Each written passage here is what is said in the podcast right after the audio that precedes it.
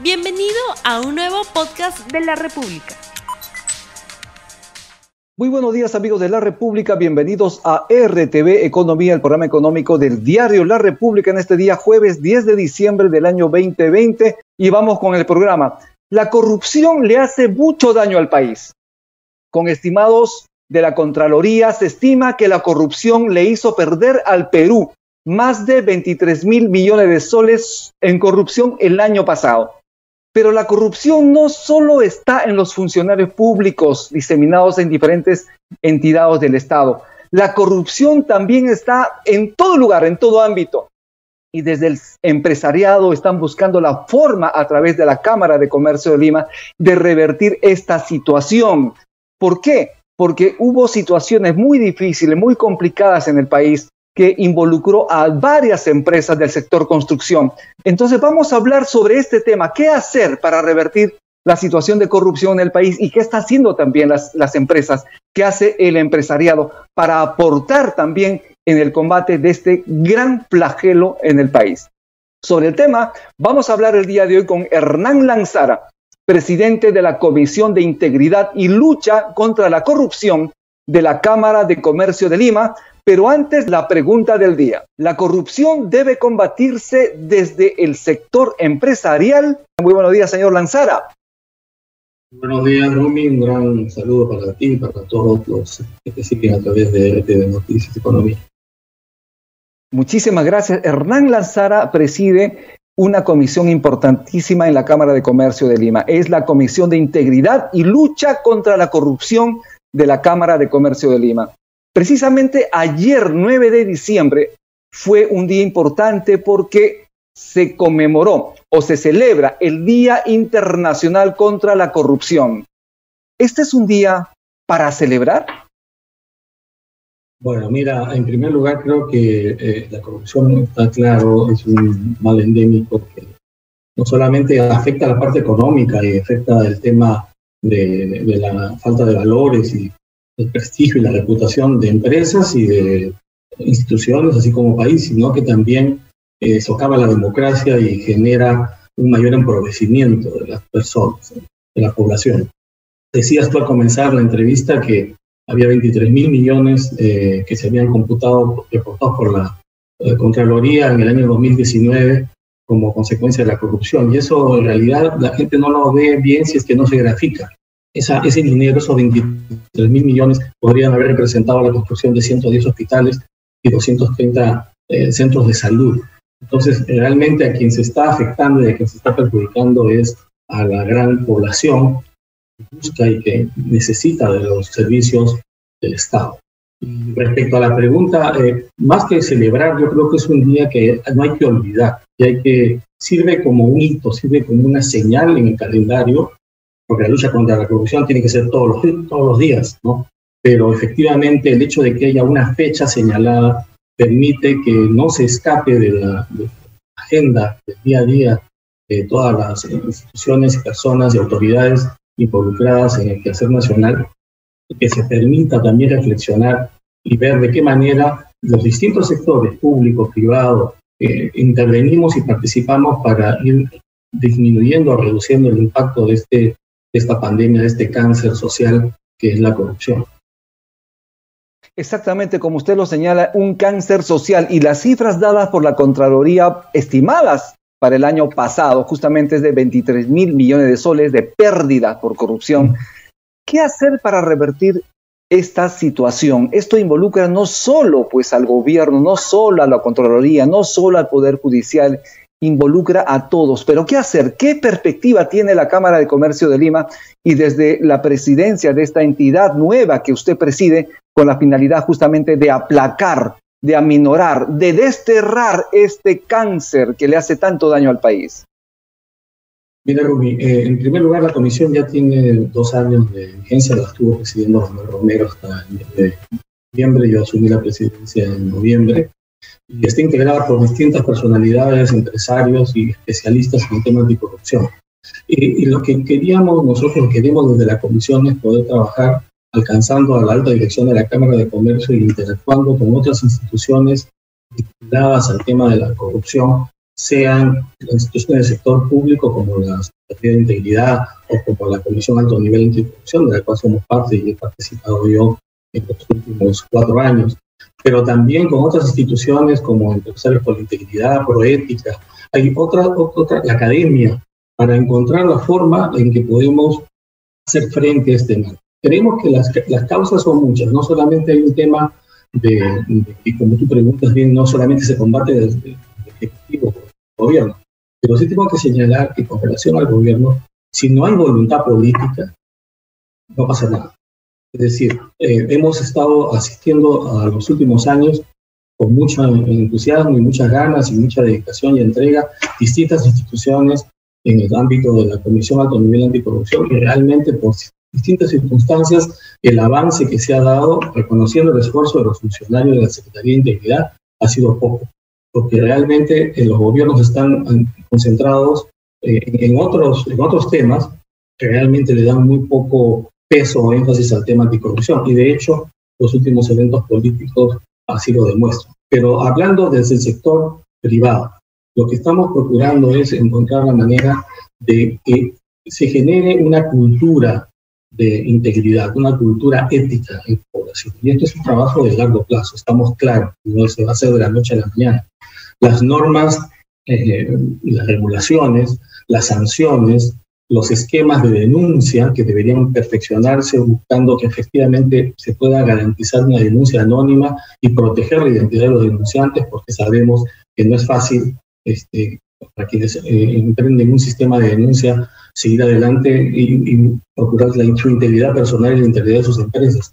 El tema de la educación es, ocupa un espacio, pero si no se cambia la cultura, si no va desde la base, si no comienza en la familia, porque en los colegios revisamos las currículas del ministerio, vamos a encontrar que hay muchos temas vinculados a la integridad y a los valores. Estamos viendo que hay una serie de instituciones, eh, eh, sea por ejemplo la Fundación MOME, sea el Instituto de Estudios Peruanos, sean eh, las universidades que hemos tenido oportunidad de revisar en la Cámara de Comercio, en la Comisión de Educación, que hay una serie de proyectos y programas y de, de currículas que incorporan el tema de educación en valores. Pero mientras esto no se interiorice en la familia, que es donde las personas adoptan los comportamientos, no vamos a tener mayor éxito. Entonces, queremos, por un lado, trabajar de la mano con las instituciones de educación para que esto se pueda hacer un trabajo de sembrado, de semilla para el largo plazo. Queremos trabajar con las instituciones que hacen control y supervisión para poder asegurar que hay un adecuado sistema de denuncia y protección de denunciantes. Queremos que las empresas se autorregulen y adopten mecanismos y procedimientos de cumplimiento y de prevención de delito que permitan a la larga a las empresas tener una, una, un mayor valor. Creo que muchas empresas todavía no terminan de entender lo importante que es el tema de la integridad como un valor para agregar eh, eh, mejor posición y posicionamiento a sus empresas y a sus negocios. A la es una inversión que le va a redituar mucho y muy positivamente. Exacto. Eh, desde el lado empresarial, ¿se hizo algún mea culpa tras la corrupción enorme en los casos Lavagato, el Club de la Construcción, por ejemplo, que arrastró no solo a expresidentes, sino también a ministros y demás funcionarios públicos? Yo, al menos yo no me acuerdo haber escuchado un mea culpa contundente. ¿Ocurrió esto?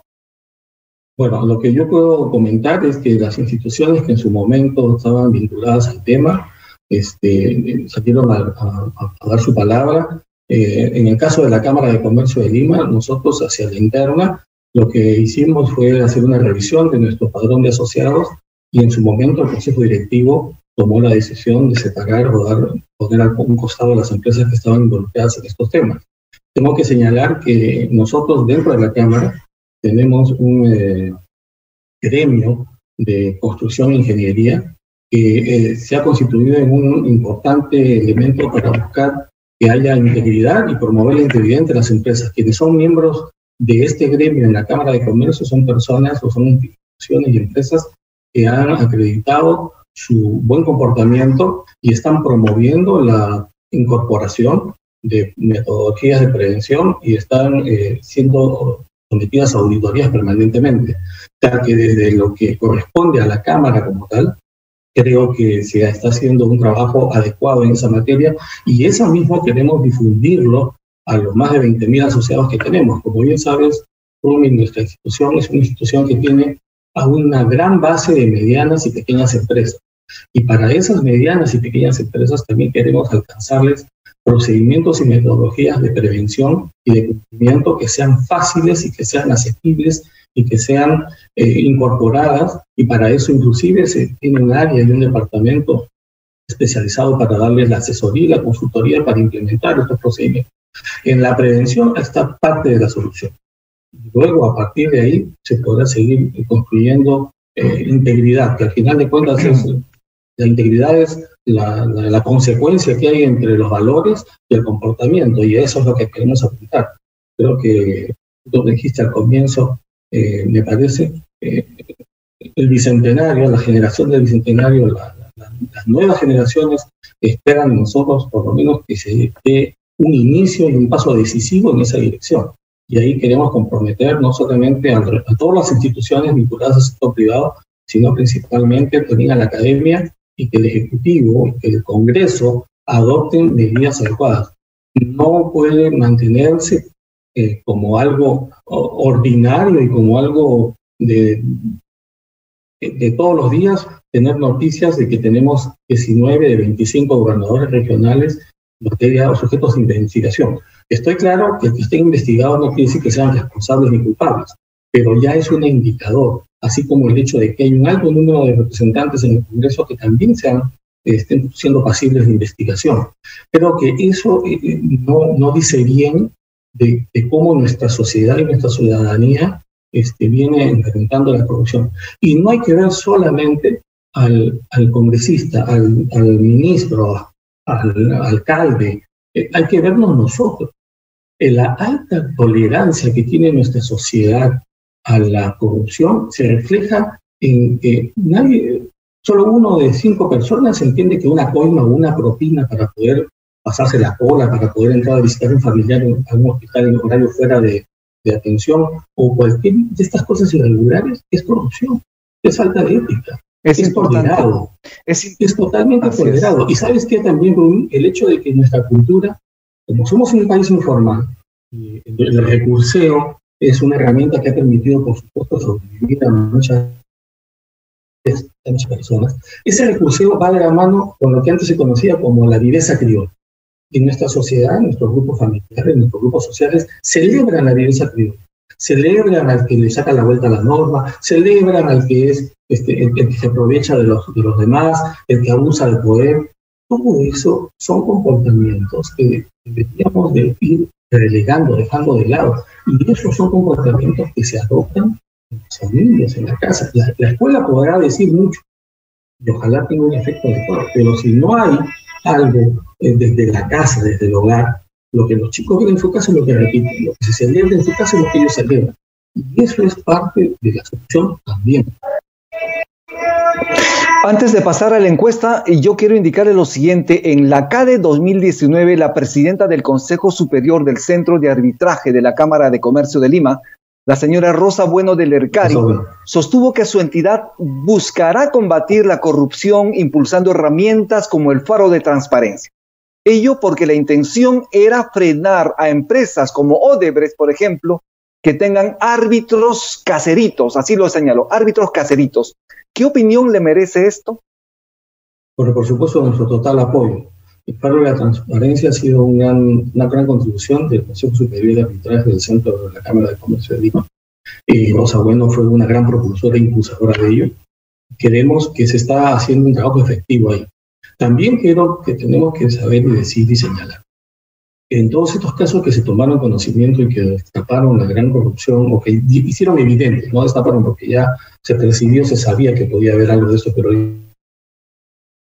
no solo implicaba el hecho de que hubiese este, árbitros que no se manejaban con la ética ni de la manera adecuada, sino que también había autoridades en los ministerios que permitían y dejaban que esta situación se, se, presentara. Había casos en los cuales no se recusaban los árbitros, había casos en los cuales había una suerte de vista gorda de parte de las autoridades. Por eso, como tú decías al comienzo, este es un problema que tiene varias miradas, que tiene varios ángulos, que tiene diversos actores que tienen que intervenir para que efectivamente pueda iniciarse un proceso de recuperación, de destierro de la corrupción. Mientras no entendamos que desde que uno es pequeño tiene que ser honesto, que tiene que el, niño que no miente, el niño que, que, no roba en, su casa pequeñas cosas, después no va a tener esas o no va a replicar esas este, conductas ya de mayor en su ámbito personal y en lo que haga respecto a su vida profesional o empresarial. Eh, es un proceso, o sea, sabemos que es largo, es duro, pero hay que empezar y hay que hacerlo con decisión. En la Cámara hemos estamos poniendo decisión. Esperamos que el Ejecutivo y el Congreso también lo hagan. Es una cultura de integridad, es una cultura de valores que debe surgir desde casa. Bueno, ya tenemos la pregunta del día y también tenemos la respuesta de la gente eh, a través de este sonreo rápido. La pregunta es, ¿la corrupción debe combatirse desde el sector empresarial? Sí, 82%, no 18%. Hernán Lanzara, ¿qué opinión tienes a este resultado, la respuesta de la gente a través de las redes sociales de la República? Bueno, me parece muy bueno que un porcentaje tan alto de personas entiendan que sí, que el sector privado también tiene un rol que cumplir en este tema. Nosotros desde la Cámara de Comercio vivimos, como te comenté hace un momento, trabajando con distintas otras áreas de la propia Cámara. Tenemos una comisión que ve el tema de educación y estamos revisando con ellos todo lo que tiene que ver con los currículos y los programas que hay de prevención, y primero de difusión de una cultura de valores y luego de, buscar un cambio de cultura, como hemos mencionado, pero también con la Comisión de Trabas Burocráticas y la Comisión de Compras y Contrataciones del Estado. Y desde nuestra jefatura de cumplimiento creemos que desde el sector privado se debe iniciar un cambio cultural, acompañado de otras entidades que también tienen que hacer su trabajo con eficiencia y protegiendo a aquellos que toman el riesgo de hacer una denuncia, porque aunque debería ser lo regular y lo denunciar implica un riesgo también, y eso también tenemos que ver la manera de proteger. Hernán Lanzara, estamos ya terminando el programa. Tus recomendaciones finales, tus palabras finales a las madres de casa que te están escuchando, a las familias que tienen que educar a estos niños que van a ser el futuro en, adelante, a los profesores, a las profesoras que también tienen en sus manos la conducción de escolares, de personas que están en esa edad escolar, que requieren también nutrirse de valores, porque allí está la base. Queremos un Perú diferente, más allá del bicentenario, debemos empezar por la base. Tus palabras finales y con eso estamos terminando. Muchísimas gracias por tu participación en RTV Economía. Muchas gracias, Rumi. A las madres y a padres de familia que tienen que procurar que en su casa se honre la, ética y la honradez. Esa es la base, es lo primero. No celebrar aquello que sea eh, inadecuado y que después pueda tener consecuencias. Y a los profesores y a las personas que están en el ámbito de la docencia, es importante instruir, pero eh, más allá de instruir, tenemos que generar un cambio de cultura y eso pasa por forjar nuevos ciudadanos. Y forjar nuevos ciudadanos implica por inculcar valores en su, población eh, estudiantil. Si esos dos sectores, familia y escuela, se, se unen, hay una buena base para la cual construir una cultura de integridad eh, con cara al tercer centenario que comenzaremos a partir del año 2022. Gracias por este tiempo que nos has brindado, Rumi, la Cámara de Comercio y la Comisión, te lo agradecemos y esperamos que estas fiestas nos traigan un poco más de, paz y tranquilidad en esta turbulencia que estamos viviendo día a día en nuestro país. Un gran saludo para ti y para todos tus seguidores. Bien, muchísimas gracias, Hernán Lanzara. Justamente estuvimos con él, Hernán Lanzara, presidente de la Comisión de Integridad y Lucha contra la Corrupción de la Cámara de Comercio de Lima. Esto es RTV Economía, mi nombre es Rumi Ceballos. Estamos volviendo el día de mañana con un programa importantísimo para usted y recuerde, es importante frenar una posible segunda ola de contagios. Use continuamente, obligatoriamente, la mascarilla o el barbijo la distancia social muy importante ahora que han abierto la posibilidad de ir a gimnasios, a cines, a casinos, tragamonedas. Es importante la distancia social y también lavarse las manos continuamente. Es importante también usar el alcohol gel. Mi nombre es Rumi Ceballos, estamos el día de mañana. Muchísimas gracias por su atención. Hasta el día de mañana. No olvides suscribirte para que sigas escuchando más episodios de este podcast.